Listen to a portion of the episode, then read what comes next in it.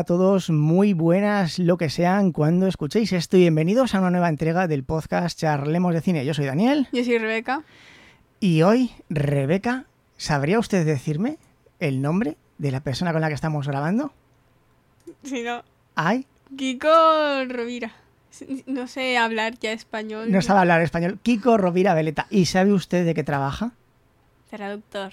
Muy bien, porque siempre se me, Me, está... la- me lo has recordado esta mañana como 50.000 veces. Hombre, no es que recordaba. no me fío de usted, que es joven, que es joven, pero parece que la memoria la tiene un poquito, un poquito para allá. Como tú. Sí, básicamente, yo es que ya estoy muy mayor.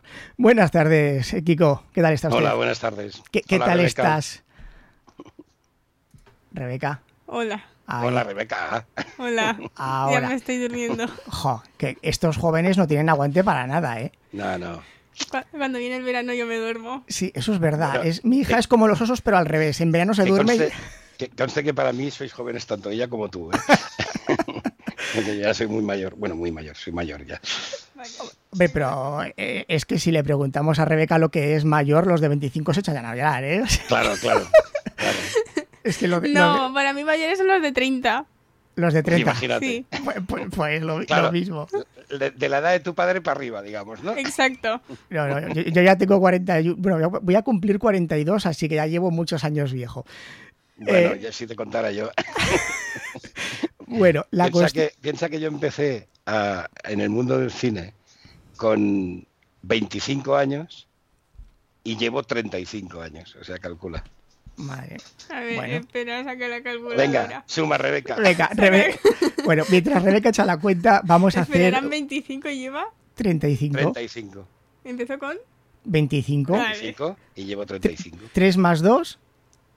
más, 5. Y 5 y 5, Ah, 10. vale, Llevamos una, más 5. 60. muy, 60, sí señora. 60 tengo. muy bien. Bueno, la- las matemáticas hay que repasarlas. El cálculo mental, ¿eh? hay que repasarlo este verano. Bueno, la cuestión es que, como ya habrán escuchado mes- nuestros queridos oyentes, Rebeca siempre o muchas veces se queja de las traducciones. Y digo, pero a ver, hija mía, No muchas puedo veces con los nombres. tienes que distinguir. Una cosa es la traducción y otra cosa es el marketing. Así que a ver si en esta entrevista vamos a despejar un poco, porque yo creo que la traducción es un mundo bastante desconocido en general, ¿verdad, Kiko? Sí, la verdad es que sí. Y además, eh, lo que le pasa a Rebeca le pasa a casi todo el mundo, que es que el título de las películas en España se hacen locuras con los títulos de las películas. Y claro, si tú sabes un poquito de inglés y ves que en inglés se llama no sé qué, y resulta que en español en vez de ese título tiene otro nombre que no tiene nada que ver. Bueno, pues los traductores de las películas no tenemos nada que ver con el título. Y el Rebeca, título lo decide marketing, no lo decidimos nosotros. y Rebeca también, la queja que tiene es por las traducciones que hacen de algunos nombres para Latinoamérica de, de las de, No que- películas de DC que luego hablaremos, pero me imagino que los nombres propios tampoco los traducirán ustedes o vendrá cosa de Son órdenes de arriba todo. Exacto, Nosotros, son- por ejemplo, en- yo no hago DC, yo hago la contraria, Marvel. sí. De hecho, siempre digo que DC es mi enemigo, pero en realidad el traductor, la mayoría de traductores de, de traducciones de DC las hace un traductor que se llama Cheve y, y somos buenos amigos, o sea que no, Además, que no este somos mundillo- enemigos de verdad. en este No, pero se conocerán. sí que, ¿Cómo? En este mundillo se conocerán, ¿no? Los traductores. Sí, lo que pasa es que, claro, yo llevo mucho, yo en estos momentos soy el veterano en activo, el, el más, el mayor en activo. Madre mía. Y Entonces, claro, yo conozco a casi todo el mundo, pero casi todo el mundo me conoce a mí también. Porque, claro, eh, cuando llevas muchos años sí que te vas convirtiendo un poco en un referente, ¿no? Pero, pero bueno, ya hay, hay juventud que para mí es mejor que yo, bastante mejor que yo. Bueno, Y- luego, lo- luego hablaremos de todo, de todo esto, porque vamos a hacer un pequeño repaso, que algo que a mí me flipa, que es que, vaya, ahora tenemos la luz apagada porque hace mucho calor y no, veo los años, pero vamos, eh, la cuestión- que te lo digo estudi- yo. es que no sé si apunté el A año. ver, ¿Estudiaste dime. biología, se- te licenciaste en ¿Dónde biología apuntaste? Sí, en el año 82, puede ser, estoy hablando de sí, memoria. sí. Yo empecé la carrera en mi época, yo hice bachillerato antiguo, ni siquiera hice BUP. O sea, hice el bachillerato antiguo y en mi época entrabas en la universidad con 17, no con 18. Madre mía. Entonces yo empecé con 17 años la carrera y la terminé con 22 en el, en No el has apuntado 82. el año. no apunté el año. Bueno, no lo apuntaste. y me flipó que en el 85 empezaste a trabajar como traductor y creo que por cuenta propia. Sí, sí, empecé como autónomo directamente. Fui a un estudio de doblaje, Sonoblock, se llama, se llamaba. O porque sea, ya no existe. Y fue allí y todo vino porque yo intentaba ganarme la vida como biólogo, bueno, como aracnólogo, porque me especialicé en arañas. En, Spider-Man, de ahí lo de, de, ahí lo, sí, lo de Marvel. En arañas antes de que, bueno, sí, Spider-Man me gustaba por los cómics, pero no, no, no habían, jamás había pensado en eso. Y resulta que yo estaba desesperado buscando trabajo como biólogo y, y claro, al ser aracnólogo tampoco hacía, yo que sé, la mayoría de trabajos para biólogos de la época eran estudios de medicamentos y cosas de estas de bioquímica que se llama. Y yo no, no era mi campo. Entonces mi padre, que era director de cine, me dijo, yo llevo a doblar mis películas a Sonoblock. Eh, ya que sabes idiomas, ¿por qué no vas y haces una prueba? Y fui, hice una prueba, les gustó y 35 años después sigo dedicándome a esto. Bueno, eh, ya, ya, que has sacado el tema, en dos líneas, ¿quién es tu padre? Mi padre se llamaba Francisco Rovira Veleta y fue el primer director español nominado a los Oscar y el primer director español nominado dos veces a los Oscar. Él estuvo nominado a los Oscar en el año 63 por Los Tarantos y en el año 68 por El Amor Brujo. El Amor Brujo. El Amor Brujo, sí, con música de falla. Mítica, mítica, mítica. Y siempre dices sí. que las películas son míticas y después nunca me las pones. Es que, a ver, claro. yo a usted no le puedo poner El Padrino, por ejemplo. Claro. todavía, todavía. Otra película mítica. Lo he visto por el abuelo.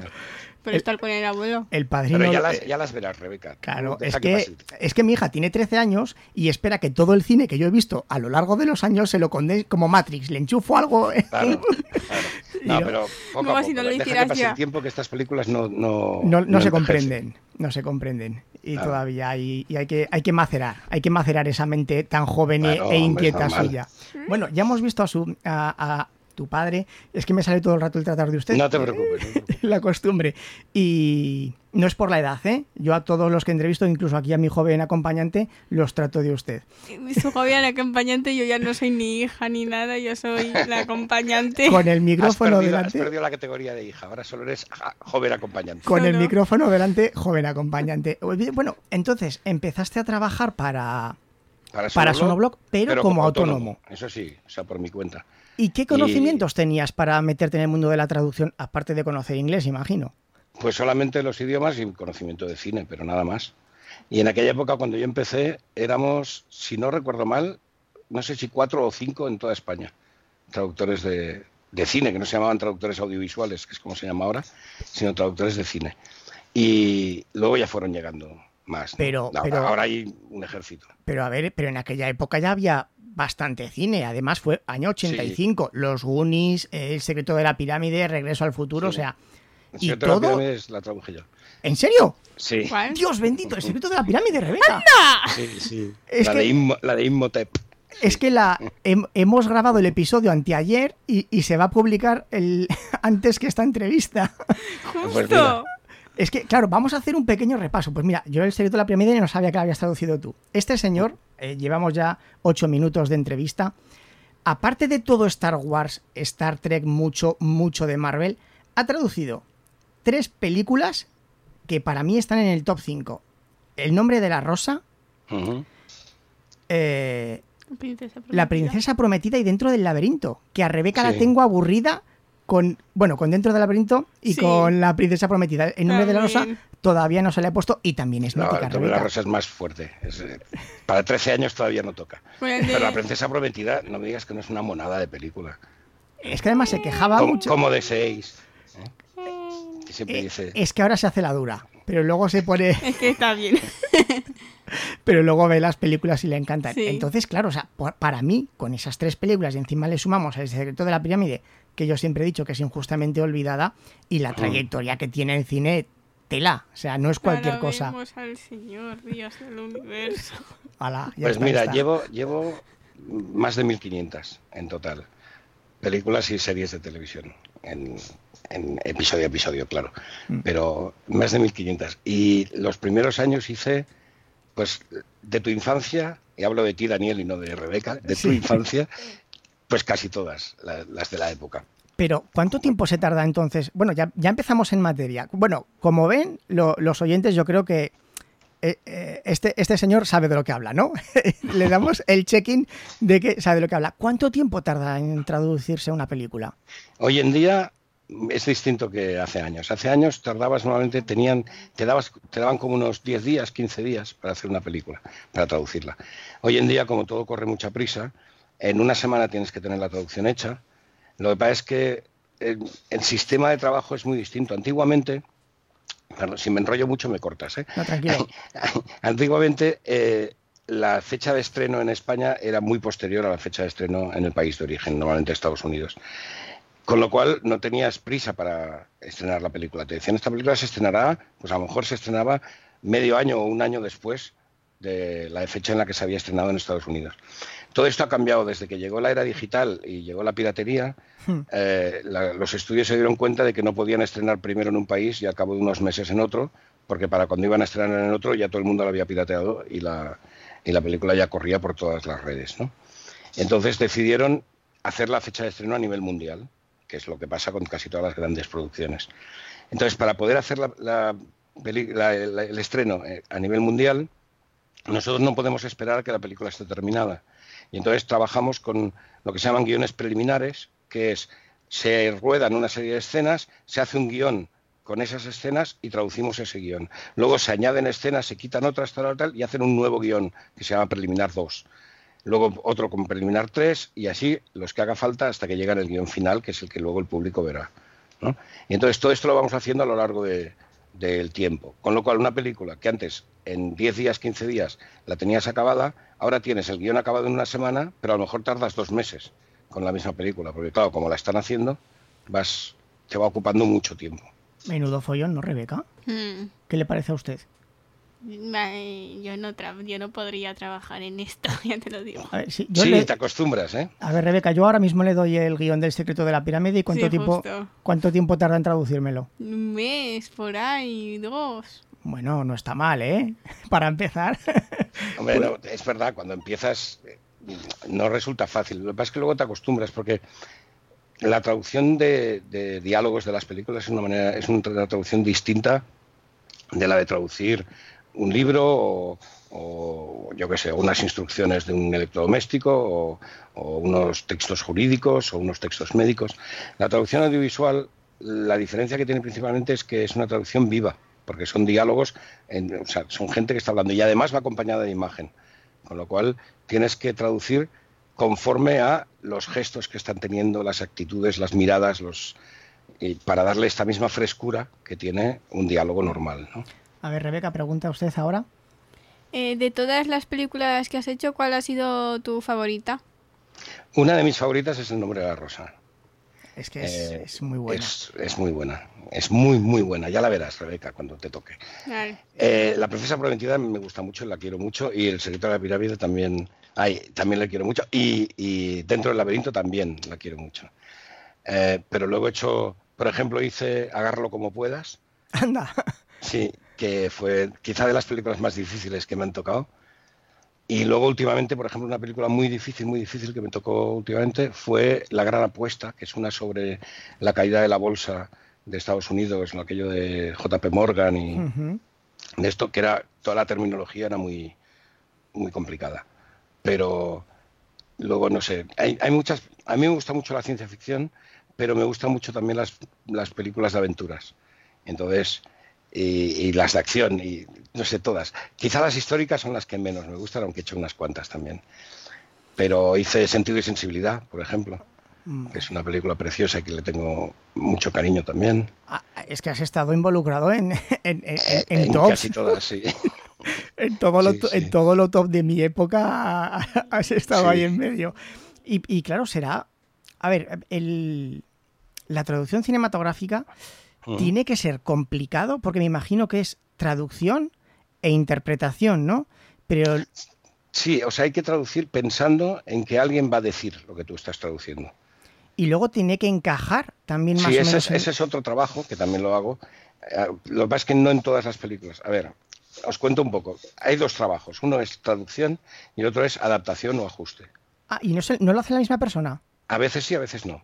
Pero entonces pueden modificar lo que tú has traducido. Sí, por supuesto. Sí, una de las cosas que aprendes cuando traduces eh, y sabes que luego van a tocarlo es a ser humilde y permitir que te toquen todo lo que haga falta, porque no, porque tú no puedes lo que tú has hecho, si no la has adaptado a la boca, alguien la va a tener que adaptar a la boca y lógicamente no puedes mantener las frases eh, pero rígidas Se puede liar. que no se puedan tocar. se, digamos. puede, se puede liar parda, ¿no? No, porque ya estamos acostumbrados. Normalmente, eh, en mi caso, por lo menos, tenemos bastante contacto con, la persona que adapta cuando no soy yo mismo. Y entonces me dice, oye, esto lo he cambiado así, o sea, y ahora con los preliminares tienes la ventaja de que a partir del segundo preliminar o del tercero, tú ya no haces las correcciones sobre tu propia traducción, sino sobre la adaptación. Con lo cual ves lo que han hecho, ves los cambios. Y si hay alguna cosa mal, le pones una nota diciendo, ojo, que aquí te has sido y no es lo que tenía que ser. Eso cuando no, cuando yo cuando solo traduzco y no ajusto. Yo he hecho a veces traducción y no he ajustado, a veces he hecho ajuste de traducciones que no eran mías y a veces he hecho la- las dos cosas. Por ejemplo, eh, en Star Wars yo solo traduzco, o en Marvel yo solo traduzco. En mm, Star Trek hago traducción y adaptación, por ejemplo. Y en, a ver qué otras películas estoy intentando recordar. Y en alguna otra, no me acuerdo cuál, solo he hecho la adaptación. ¿Qué, qué es más difícil? ¿Traducir o Ah. adaptar? Bueno, difícil lo es todo. Cada, cada una tiene sus cosas. Eh, también influye mucho lo acostumbrado que estés o con la frecuencia que hagas las cosas. O sea, yo traduzco más que ajusto, con lo cual para mí me resulta más fácil traducir y un poco menos ajustar. Pero eh, si tú quieres hacer el trabajo bien hecho, todo es difícil. Todo te cuesta, todo te lleva tu tiempo y todo te cuesta, porque tienes que estar muy contento del resultado final. Si no, si no estás contento del resultado final, mm, no, no vas a quedar satisfecho. Y entonces eso no es bueno. A ver, Rebeca, pregunta usted. ¿Tuviste que estudiar algo más que solamente eh, la biología, como I- idiomas. idiomas? Sí, Ah, bueno, sí, algo idiomas más que- cuantos, o sea que Sí. siempre me han gustado mucho los idiomas.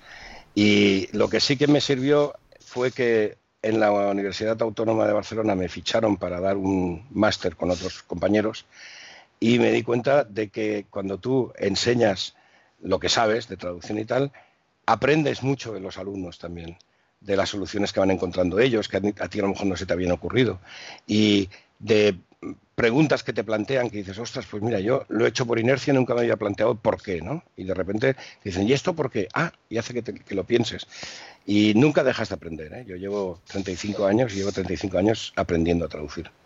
Bueno, eh, sí que es cierto que, bueno, lo que pasa es que no recuerdo quién lo dijo, pero uno de estos filósofos comentó que algo no lo comprendías hasta que lo tenías que enseñar. Entonces me imagino que es justamente lo que estás comentando. Es verdad, es absolutamente cierto esto. Ah, tú puedes igual pensar que, sabes... que la frase famosa de, de, daría todo lo que sé por la mitad de lo que no sé, también es verdad, porque siempre hay muchas más cosas que no sabemos que las que sabemos. Y hemos hablado de películas bastante serias, pero a la hora de traducir algo más gamberro, como Guardianes de la Galaxia, por ejemplo, que, Sí. que esa sí que la has hecho tú, es Sí. un lenguaje más gamberro, más de calle. Ahí habrá mucha jerga que en el diccionario tampoco saldrá, ¿no? No, no, tienes que estar muy al día. Una de las, eh, mm, herramientas principales de, cualquier traductor es eh, Internet, eh, las webs, los foros y tal de gente mucho más joven que tú, para que tú veas la manera de hablar de ellos, hablar con la gente de la calle. Con, yo tengo muchos sobrinos y muchos sobrinos nietos y, y ellos me van informando y cuando de repente, yo me acuerdo pues cuando nosotros decíamos, eh, yo qué sé, Cantidubi, ¿no? que era algo muy de nuestra época. Sí. Eso desapareció hace un montón de años, de repente llegó el guay, entonces todos decíamos guay, de repente llegó el mola, ¿no? Pues venga, y te vas adaptando. Y ahora hay, luego llegó el, el wala, esto, wala, ¿no? Y, así. y estas cosas las viven un tiempo y luego desaparecen o no, o, o se quedan y tal, y tienes que ir sabiendo qué se está estilando cada vez, ¿no? Y, y es bueno porque es un reciclaje continuo. Bueno, y- ahora con YouTube, bueno, eh, sigues a Pau Pi como americano, al Rubius como español. PewDiePie. Claro, exacto. Tienes que estar, tienes que estar muy al día. Y yo al Rubius le, le he visto bastantes veces, sí. Claro, es que además se inventan un lenguaje que, que dura un mes y, y desaparece y ya no se utiliza. Entonces, Claro. también hay que saber qué expresión utilizar, porque, pero esto va a perdurar en el tiempo, porque una película ahí se queda. Dentro Claro, de ese es 40 el tema. años. Tienes que saber distinguir eh, qué caducidad tiene según qué cosas, ¿no? Y hay que ir con cuidado. con eso. A veces es mejor tender a lo, a lo más extendido que no a cosas muy, muy recién llegadas, porque todavía no sabes el futuro que va, que va a tener, digamos. En cambio, las que ya llevan un tiempo ya sabes que esas ya se han dado, ¿no? O sea, nosotros, tu generación dice mola desde hace un montón de tiempo, pero es que la generación de Rebeca también sigue diciendo mola, ¿no? Aunque Sí, digan sí, más sí. cosas, ¿eh? Pero es Sí, una pero- de las que ha quedado para siempre, digamos. Yo creo que sí. ¡Hala, mola! Sí, es verdad. sí. Es verdad. es- Mola. ¿Cómo se ha mola? quedado. La frase ¿cómo mola? Llevamos generaciones diciéndola. Sí, no, no es como el tronco. Claro, el, tronco el tronco desaparece, te lo por metes ahí que tronco no. Tronco no. tronco, no. Pero mola sí, ¿verdad? Hola, sí. Pues es verdad, no, no me había parado a pensar en esto. Bueno, Rebeca, ¿hace usted una pregunta? Ahora no recuerdo ninguna. Ahora no recuerda ninguna. Bueno, vamos a. Venga, una queja de Rebeca. Vamos a Ah, hablar sí. de los nombres propios. Ay, Dios, sí. Em, por ejemplo, en DC, Sí. y en Latino, en Latino, en no sé hablar español, en Latinoamérica, em, llaman a Bruce Wayne, un gran querido entre mi padre y yo, Bruno Díaz. Y cada vez que lo dicen me dan ganas de matar a quien lo ha escrito. Claro, esto, mira, es importante que sepas esto. Primero, la traducción en España y la traducción en Latinoamérica van por caminos distintos. O sea, nosotros no españolizamos o castellanizamos la traducción americana, ni ellos americanizan la traducción nuestra, sino que nosotros hacemos la nuestra y ellos hacen la suya. Las decisiones sobre nomenclatura y todas estas cosas, a no ser que vengan impuestas por el cliente, o sea, por el dueño de la película, eh, también siguen caminos distintos. En el caso mío, por ejemplo, que soy Marvel y no DC, los nombres de los personajes, yo en un principio los ponía en español porque los personajes vienen de los cómics y en los cómics se llamaban en español, pero llegó la orden de que a partir de ahora los cómics, eh, los personajes, el nombre siempre iba en, el nombre original. En vez de Pantera Negra se llamó Black Panther o en vez de eh, Doctor Extraño se llamó Doctor Strange, por ejemplo, ¿no? Esto es un tema de marketing también, que es más fácil vender productos con el mismo nombre en todo el mundo que no en cada país tener que fabricar la cajita con el nombre distinto, ¿no? Es un tema de, ahorro también. Hay más motivos, ¿eh? Pero eh, eh, la manera de traducir en Latinoamérica y la nuestra son completamente distintas. Y a veces a nosotros vemos una cosa en Latinoamérica y nos chirría muchísimo, muchísimo y ellos a lo mejor ven una hecha en España y les chirría muchísimo a ellos. O sea, entonces lo de los nombres, solución, mira la versión española de España, no la versión española Ya- latinoamericana. Ya, ya, Pero- esto- ya, ya has escuchado. Desde aquí voy a aprovechar este. eh, eh, es que hay muchas películas de animación de DC, que además son de canon, que no las traducen al español de España. Y no lo entiendo, porque eh, Flashpoint, que es la que dio inicio al canon antiguo de DC, no la Sí. tradujeron al español de España y luego cogen Batman contra las tortugas ninjas y sí que la traducen al español de España. O sea, esto será cosa de marketing, me imagino, pero, pero es, es- es muy extraño. Entonces, claro, Sí, yo estas decisiones no sé quién las toma, la verdad. Yo ya te digo, yo no de DC no puedo hablar. De las tortugas ninjas sí, porque también las traduzco yo. ¿en Pero- serio? Dios bendito. Eres el nuevo dios Sí. de mi padre. Es que Las- todo, todo lo las que marcó mi ¿eh? infancia, todo las lo, últimas, las que son gigantones, ah, que- que- que- o sea, la- las de esteroides. los esteroides, exacto. Esas, esas las, las hago yo. Eh, bueno, llevamos dos, me parece, ¿no? Dos o Sí. tres, no me acuerdo. Dos, dos. Yo he visto Dos. dos por lo menos. Sí, sí, pues estas, estas son mías. Pero de DC no hago nada, nada absolutamente. Pero en Marvel sí es verdad que todas estas decisiones nos llegan de arriba. Tienes que hacerlo de esta manera, tienes que llamarlos así, tienes que mantener no sé qué. Todas estas cosas vienen de arriba. ¿Y qué, qué es más fácil, trabajar con animación o con imagen real? ¿O es totalmente indiferente? A nivel traducción da igual. ¿Y en adaptación? opinión, y en cambio a nivel adaptación eh, las bocas de los dibujos son menos difíciles. Dan más, dan más juego. Sí, da más juego, es más fácil. Yo he hecho de todo, eh, tanto películas de animación como películas de esto, pero acabo, hice hace poco, ay, no sé si era, hice la familia Adams y La de dibujos. La de dibujos. Bueno, también había hecho las antiguas. ¿En serio? personas también. el- no, Pero, pero eh, aquí hice la de dibujos. pasada! Y, y los. va a llorar, los- va a llorar. Las bocas, las bocas eran, eran casi humanas, ¿eh? O sea, impresionante. Sí, está muy bien. No llores, no llores. La, la familia Dan sí que te la he puesto, Rebeca. Sí, eso, eso sí, me he emocionado hasta a mí. Es que es verdad, o sea, es que No es, llores. es increíble. Y no se, no se vive con tanto estrés. ¿Cuántas películas puedes traducir al año entonces? No, no, no muchas. Ahora, ahora con el sistema este de los preliminares, muchas menos. Antes sí, antes había llegado a ha- hacer, pues a lo mejor, no sé, tres al mes, con lo cual hacía como 30, 35 películas al año. Pero ahora no, ahora no creo que pase de 20.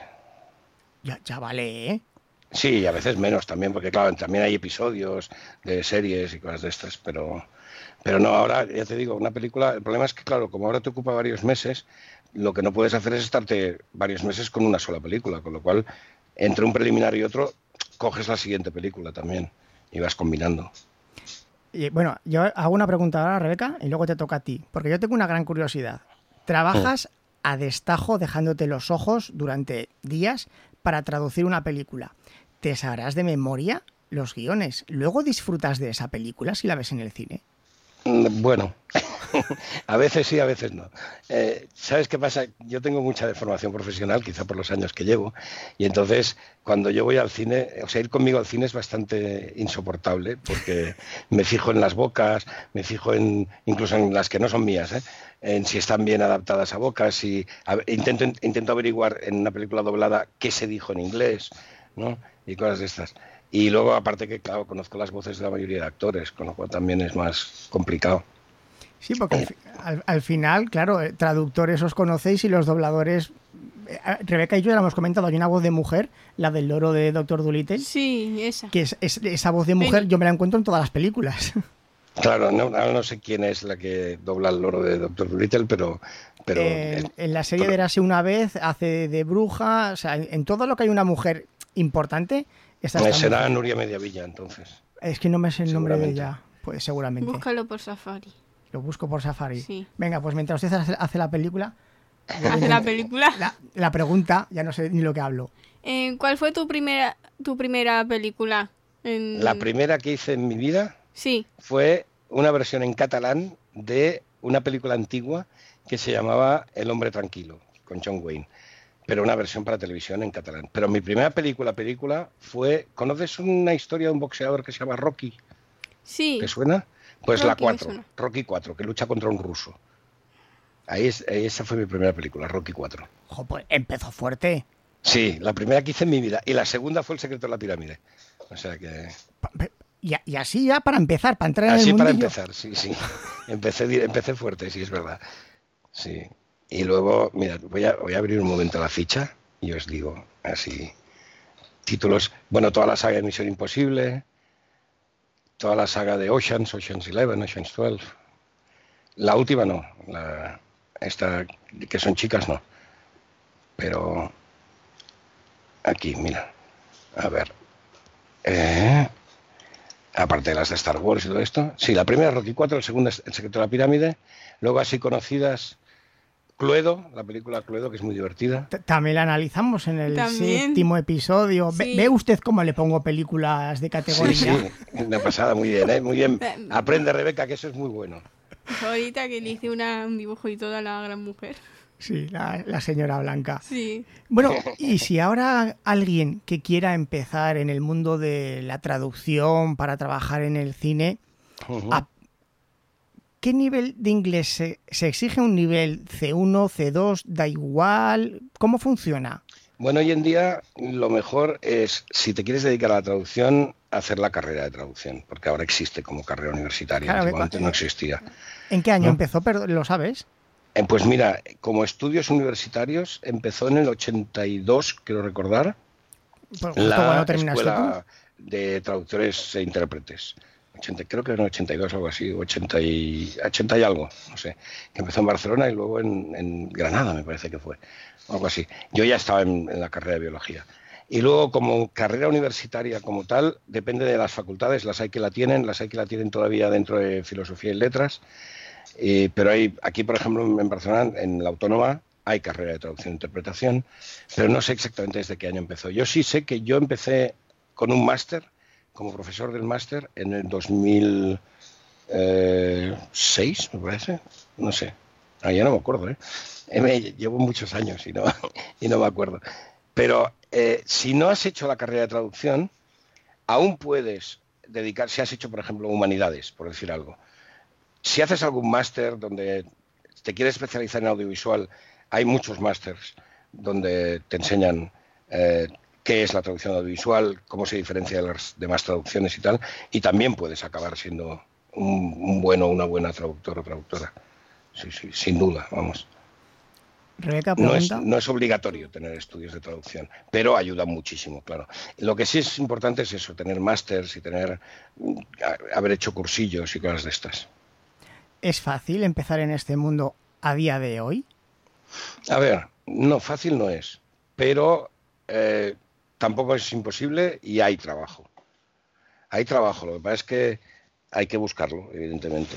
Y yo lo que digo siempre es, primero no rendirse, eso por supuesto, pero también hoy en día es más fácil abrir más el campo y hacer distintos tipos de traducción, no intentar hacer solo audiovisual, porque si tardan en llamarte o lo que sea, puede que te desanimes. En cambio, si haces otros tipos de traducción también, pues a lo mejor empezarás haciendo traducción técnica o traducción literaria o lo que sea, tal, y algún día te saldrá la oportunidad de hacer, de hacer audiovisual, pero al menos no habrás estado parado o parada sin, sin hacer nada. Importante, La ventaja es, perdona, la ventaja es que es que ahora hay muchísima gente, claro, al haber carrera universitaria sale muchísima gente, pero también hay muchísima oferta porque pero claro, hay, cada vez hay más plataformas, cada vez se hacen más cosas, o sea, hay mucho trabajo.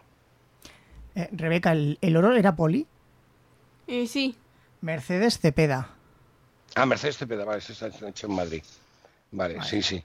Ah, claro, es que importantes hay dos, uno, en Barcelona y otro en Madrid, ¿verdad? sí, pero ahora hay, hay, muchas partes, ¿eh? Sí, pero ya se hace. O sea, lo tocho, digamos que se hace en esas lo dos Lo tocho se hace, sí, en, Madrid y en Barcelona, sí. Lo tocho de televisión se hace en Madrid y lo tocho de cine se hace en Barcelona, normalmente. Ah, sí. Pero sí, pero bueno, en realidad se hace todo en todas partes, ¿eh? Pero, pero sí. En Madrid durante muchos años, sobre todo, se hizo mucha más televisión y aquí se hacía mucho más cine. Ahora está mucho más repartido. Y todo el mundo, porque claro, lo, que has comentado, que ahora hay mucho mercado, ya, hemos terminado con el, con el oro y con, la mujer. eh, claro, no, nosotros pensamos en traducción, pensamos en televisión, en cine, novela, literatura, pero videojuegos también esto, hay mucho. Esto entra dentro del audiovisual también y la traducción de videojuegos es un campo enorme. Mira, dentro del audiovisual tenéis eh, la traducción propiamente dicha para doblaje, que es la que empezó todo, como si dijéramos, ¿no? La traducción para subtítulos, que también es traducción audiovisual y también hay mucho trabajo porque hay mucha gente que prefiere la opción de subtitular, de ver la película subtitulada en vez de doblada, que están en su perfecto derecho, nada más faltaría. Es lo bueno es que haya dos opciones y que cada uno elija la que quiera, ¿no? Luego, la traducción de videojuegos, la traducción de eh, multimedia, de temas informáticos y cosas de estas, donde incluye, donde eh, hay imagen y sonido también. La, o sea, localización de videojuegos, localización de multimedia, de software y cosas de estas, la, todo lo que son los temas de accesibilidad, subtitulación para sordos, audiodescripción para ciegos, eh, todo esto, el rehablado, que es dictar para que luego salga por, escrito, digamos, eh, está lleno, lleno de opciones. O sea, hay mucho campo. En mi época solamente había traducción de cine y, o de televisión y punto, ¿no? No, entonces ahora es eh, será saber moverse, ¿no? Saber saber venderse también a lo mejor. Claro, claro, hay que saber venderse. Y dentro de la traducción de propiamente dicha de audiovisual, tienes el doblaje, tienes los subtítulos, tienes la traducción de documentales, que es lo que se llama voice over, que es voces superpuestas encima de la voz original, ¿sabes? Los típicos documentales que oyes hablar en inglés, por ejemplo, debajo y hay una voz encima hablando. Eh, eh, Eso es otro tipo de traducción también. Una cosa que a mí me llama la atención, porque algunas veces ponemos una película y ponemos los subtítulos y hablado dicen una cosa y el subtítulo está escrito otra. Sí, pero es por, una cuestión de medida. O sea, primero que no siempre lo hace la misma persona, eso para empezar. Y segundo que lo, la gente no lo sabe porque, o sea, es verdad que, en, el doblaje te cargas las voces principales, te cargas las voces originales y, evidentemente estás manipulando la película porque estás cargándote las voces, pero lo que sí la gente no sabe es que en el doblaje se dice el 100% de lo que se dice en la película y en cambio en, los subtítulos solo hay el 70% de lo que se dice en la película, porque no cabe más. Y si la película habla mucho, puede llegar a ser un 50% solamente. O sea, tú pierdes mínimo un 30% de la película. Y claro, si, es en un idioma que tú conoces y te apañas con él, vale, pero si la película es coreana, por ejemplo, pues habrá muchas cosas que si no caben en el subtítulo no se van a poner en ningún sitio. Y si hablan más de dos personas a la vez, como en el subtítulo solo pueden ser dos líneas, a la tercera persona la pierdes en los subtítulos.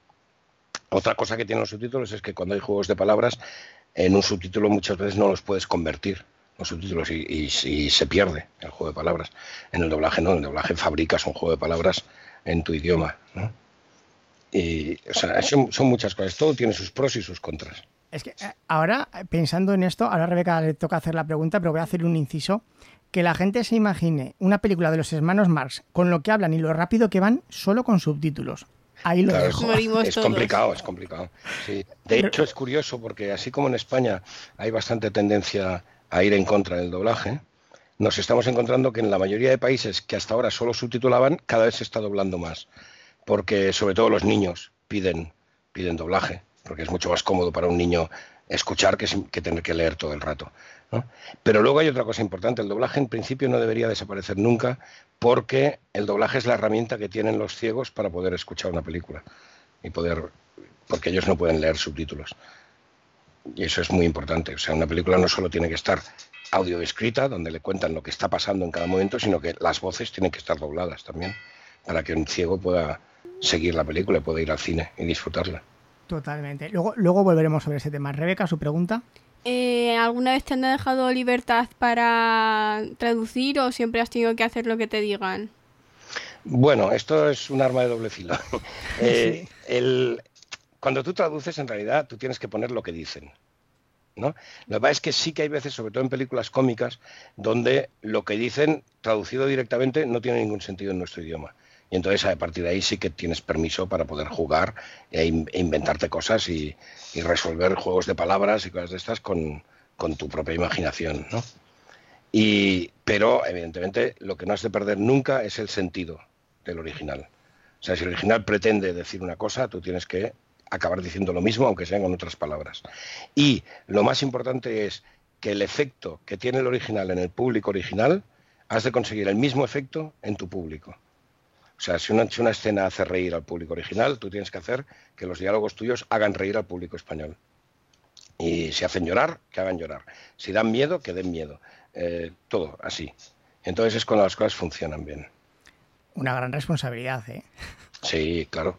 Claro, piensa que el resultado final es, tuyo y, tú eres el, el, responsable, aunque pasa por más manos, ¿eh? porque Muchas veces, cuando una película es buena, se dice que bien doblada está esta película, y cuando la película es mala, se dice que mal traducida está esta película. Y la culpa, y la culpa no siempre es del traductor. Pero ni en un caso, ni cuando es buena, ni cuando es mala. O sea, muchas veces, a mí, por ejemplo, me han felicitado muchas veces, oh, qué buena idea esta. Y muchas veces la idea no ha sido mía, ha sido pues del, ajustador, si no, si no he sido yo, o de los director más, más los actores en sala, o un supervisor que estaba también, que se le han ocurrido cosas. O sea, y otras veces sí, sí son propias, claro. Voy a volver un poco atrás a lo del doblaje, voy a mi alegato final. el, el doblaje siempre debe existir y ahora hay mucho postureo con, el con verlas en versión original subtitulada y vamos a ver, o ves la película o lees. O sea, no me creo que la gente diga, es que te pierdes la esencia si tienes que leer los subtítulos en español. Si puedes ver la película en versión original con audio en original, sin subtítulos, perfecto. Pero esto de verla en inglés y leerlo en español, para mí es imposible disfrutar de la película. O sea, no, sabes inglés o ahí te quedas. Claro, claro. Y, por ejemplo, no solo eso, no solo eso, es que va más allá la cosa. Mira que yo hago subtítulos también. ¿eh? O sea, el problema es que los subtítulos son una llamada a la vista. Exacto. Es decir, tú tienes una película en español, con audio en español, y tú eres español o española, en el caso de Rebeca y te ponen subtítulos y lees los subtítulos, aunque lo estés oyendo en español. O sea, sin querer la vista se va al subtítulo. Siempre. Y estos son, se han, hecho pruebas y se ha demostrado. ¿no? Con lo cual, claro que hay una parte de lectura. Lo que pasa es que no es. Bueno, hay gente que está muy acostumbrada, entonces pierde el mínimo tiempo posible. Y los subtítulos, además, una de las normas básicas es que sean muy concisos para que roben el mínimo trozo de imagen posible, digamos, ¿no? Para intentar distraer lo mínimo posible a, la vista del, espectador. Pero también te pierdes lenguaje corporal, porque como sea una parrafada larga, te, pierdes, o sea, vamos. Evidentemente, sí, sí. y, yo, que, soy cegato y me tengo que poner los subtítulos en, gordo. perdona. y eso que yo encima soy cegato y me tengo que poner los subtítulos con un tocho gordo. Que claro, claro, no, no, esto no te pasa solo a ti, eh, ya te lo digo. pero, pero es verdad que es lo que decía antes, o sea, en el doblaje Vale, muy bien. El pecado principal, se pierde la voz original de los actores. Ese es indiscutible. O sea, eso jamás vas a poder decir nada porque es la, realidad. Pero está el 100% de la película. En cambio, en los subtítulos no solo no está el 100%, sino máximo el 70%, sino que además tienes que estar leyéndolos, con lo cual hay una, un porcentaje que según qué persona será mayor y según qué persona es menor, de distracción, o sea, de pérdida de imágenes por estar leyendo evidentemente. Y bueno, llevamos ya 40 minutos, hay que ir terminando la entrevista. Voy a hacer yo, esto más que una pregunta es un reto. Mientras tanto, Rebeca va pensando en la última pregunta. Sí, porque a mí ya se me había olvidado todo Porque yo es algo que siempre discuto con Rebeca, que ella dice, pero es que esto dice, y es lo que has comentado ya en bastantes ocasiones, hay que intentar encontrar el significado de lo que quieren decir, no limitarte a traducir de forma literal. Exacto, para eso está Google.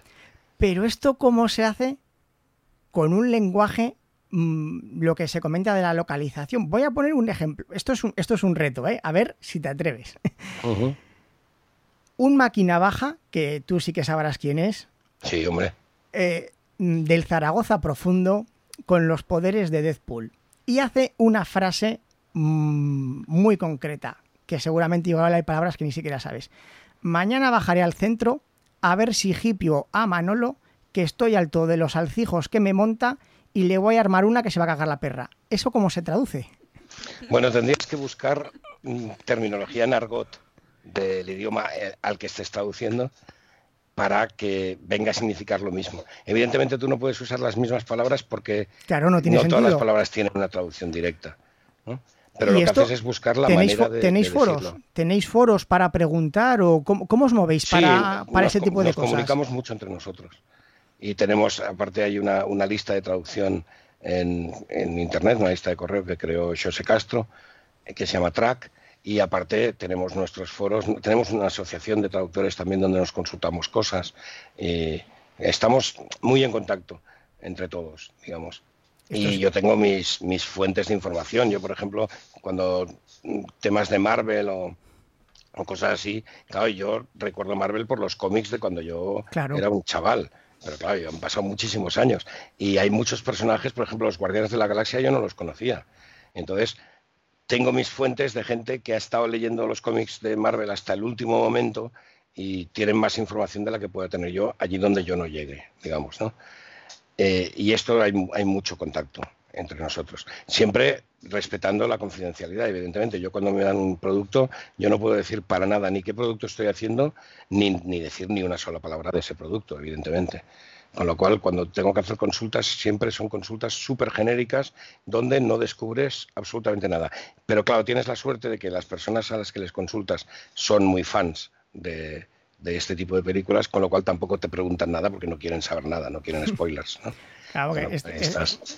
Pero sí, sí, mira, hay una, una cuestión básica. Los traductores no traducimos palabras, traducimos conceptos, traducimos ideas. Porque traducir palabras ya lo hace Google. O sea, nosotros traducimos conceptos. Con lo cual, aunque no diga exactamente las mismas palabras, lo importante es que diga exactamente lo mismo. Eso es la, la base. Por eso a veces a la gente profana, digamos, en este caso Rebeca sería, ella lo, lo que sabe de inglés, ella sabe que, yo qué sé, que white es blanco, ¿no? Y resulta que en el subtítulo, en vez de poner blanco, te pone, eh, yo qué sé, grisáceo, ¿no? Y dice, pero coño, se han dicho, se han dicho blanco, ¿no? Ya, pues es que a lo mejor resulta que esa misma frase en español existe con, diciendo grisáceo, no diciendo blanco. Claro. No, no, necesitamos traducir literalmente, necesitamos traducir la idea que están dando. Y sí, porque además eso también garantiza que perdure en el tiempo la traducción también. Evidentemente, porque intentamos siempre huir de localismos, de cosas que son muy nuestras, e intentar eh, no poner cosas que caducan, porque hay muchas que caducan con alguna época en la que se puso de moda que hablaran como Chiquito de la Calzada, por ejemplo. y claro, Rebeca, por ejemplo, Chiquito de la Calzada, ya no sé si le conoce. Eh, un poco de. Creo que sabe. un poco de oídas, digamos. Sí. Porque yo se lo he explicado, pero no. No, y también en algún vídeo. Sí, eh, hombre. Pero no. Claro, es que yo, por ejemplo, el, ejemplo de la frase que he puesto es muy de Zaragoza, pero me imagino que le mandan traducir una película que trata sobre el vudú y utilizarán una terminología que... que, que claro. Primero que te tienes que informar, tienes que ponerte a documentar. La base de cualquier traducción, no solo audiovisual, sino de cualquier traducción en general, es documentarte, la documentación. O sea, buscar todas las fuentes que te puedan dar información sobre ese tema que estás haciendo. Esto pasa mucho cuando traduces documentales, por ejemplo. Si es un documental sobre submarinos, pues tienes que aprender de submarinos, eso está claro. E informarte de cómo se llaman las cosas y, cada parte, qué es, etcétera, etcétera. Y con, cuando son películas donde sale argot, eh, en este caso te has dicho el argot típico de cachirulos, digamos, pero, pero, sí, pero en, yo qué sé, de negros de banda del Bronx. Claro. Pues claro, su manera de hablar no es el inglés normal, de la calle eh, común, de la calle coloquial, sino un inglés de la calle de bandas, por ejemplo. Ah, estoy Tienes que saber qué significan estas la, cosas. La serie de Wire me imagino que sudarían para traducirla. Seguro que sí, seguro. seguro. Todas, todas, eh, cada, cada, cada manera de hablar tienes que aprender eh, cómo se forma, cómo se estructura. O sea, yo he tenido, bueno, ya en, caso incluso de, yo, me, yo he tenido que fabricarme idiomas, como el Gungan de, de Star Wars, por ejemplo. Ah, claro. De Jar Jar Binks. Porque, claro, era una manera especial de hablar inglés. Entonces tienes que hacer una manera especial de hablar español también. Entonces tienes que saber jugar con todas estas cosas. Rebeca, última pregunta. ¿Alguna vez has tenido que volver a traducir algún guion solamente porque habías escrito algo mal o no quedaba bien con... Hombre, más que nada sería porque no le gustaba... Sí, también. Porque traducir mal no creo, ¿no? Si ya lo he entregado, ya no puedo hacer nada. Pero sí que me ha pasado muchas veces de haber entregado algo, haberlo ido a ver al cine o lo que sea, y de repente decir, mira, aquí tenía que haber puesto esto y no se me ha ocurrido en el momento y ahora ya está hecho, ¿no?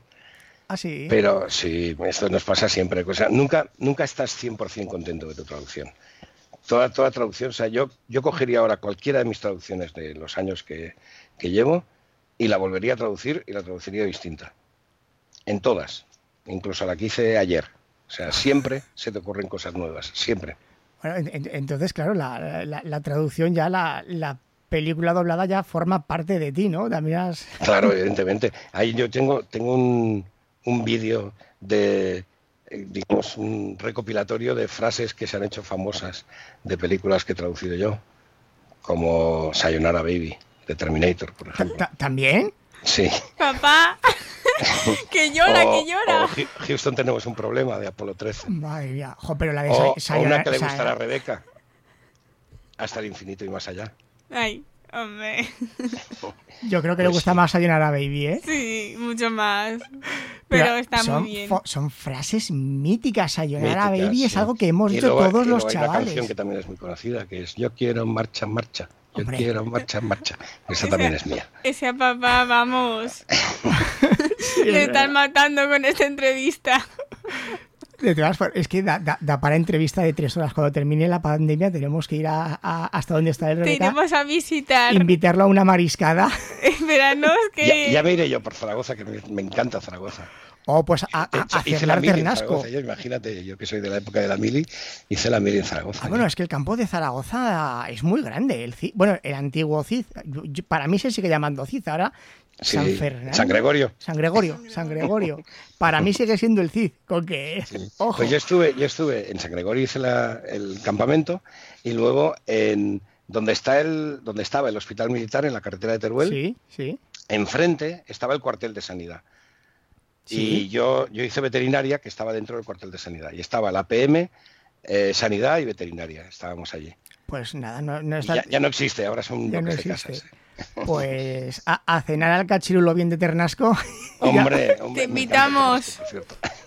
bueno, es que me encanta, es que Zaragoza, ya te digo, claro, al haber vivido todo, todo 13 meses de la mili y tal, no sé, le tengo muchísimo cariño a Zaragoza.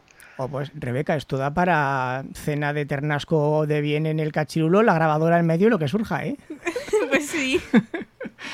Yo pues, encantado. Pues ya está todo dicho y grabado queda. No puedes, no puedes escapar. Cuando puedas, Ya vendrás. Jo, es que ahora da Ya, miedo. ya os avisaré. Bien, Ay. perfecto. Oye, pues un, un placer de entrevista. Además, parece que nos conozcamos de toda la vida. ¿no? Pues Sí, sí. la verdad es que me he sentido súper cómodo, ¿eh? o sea que yo como, te iba a decir como si estuviera en casa, pero claro, estoy en casa. Está en casa. Es que estar en casa de Como todo si estuviera en casa, de verdad. O sea, súper Pues, bien. pues estas entrevistas en persona ganan mucho más. Hombre, seguro. Hay, hay, hay que viajar. Pues de, de verdad, no te robamos más tiempo. Me gusta que las entrevistas no lleguen a la, a la hora para no abusar de- del tiempo y de la confianza de la gente, aunque por lo que veo estamos muy cómodos todos. Sí. Muchísimas gracias. Hemos hecho una primera pincelada, ¿verdad, Rebeca? ¿Qué te parece a ti el mundo de la traducción ahora? Está muy bonito. ¿A ti te gustaría traducir? Bueno, no, me sigo quedando un poco con el trabajo de Ruth más por Tú eres cosas más de, personales, eres más de pintar. más de pintar. Es que además aquí. Conociéndote. Conociéndote cambiarías todo, ¿eh? Tú lo traducir, tú eres- de momento eres muy literal, aún Yo te ahora, falta. yo ahí estaría traduciendo todo otra vez. Bueno, pues por mi parte nada más, muchísimas gracias eh, y muchísimas gracias a los oyentes por llegar hasta aquí. Un saludo a todos. Adiós, humanoides, y hasta la próxima. Hasta luego.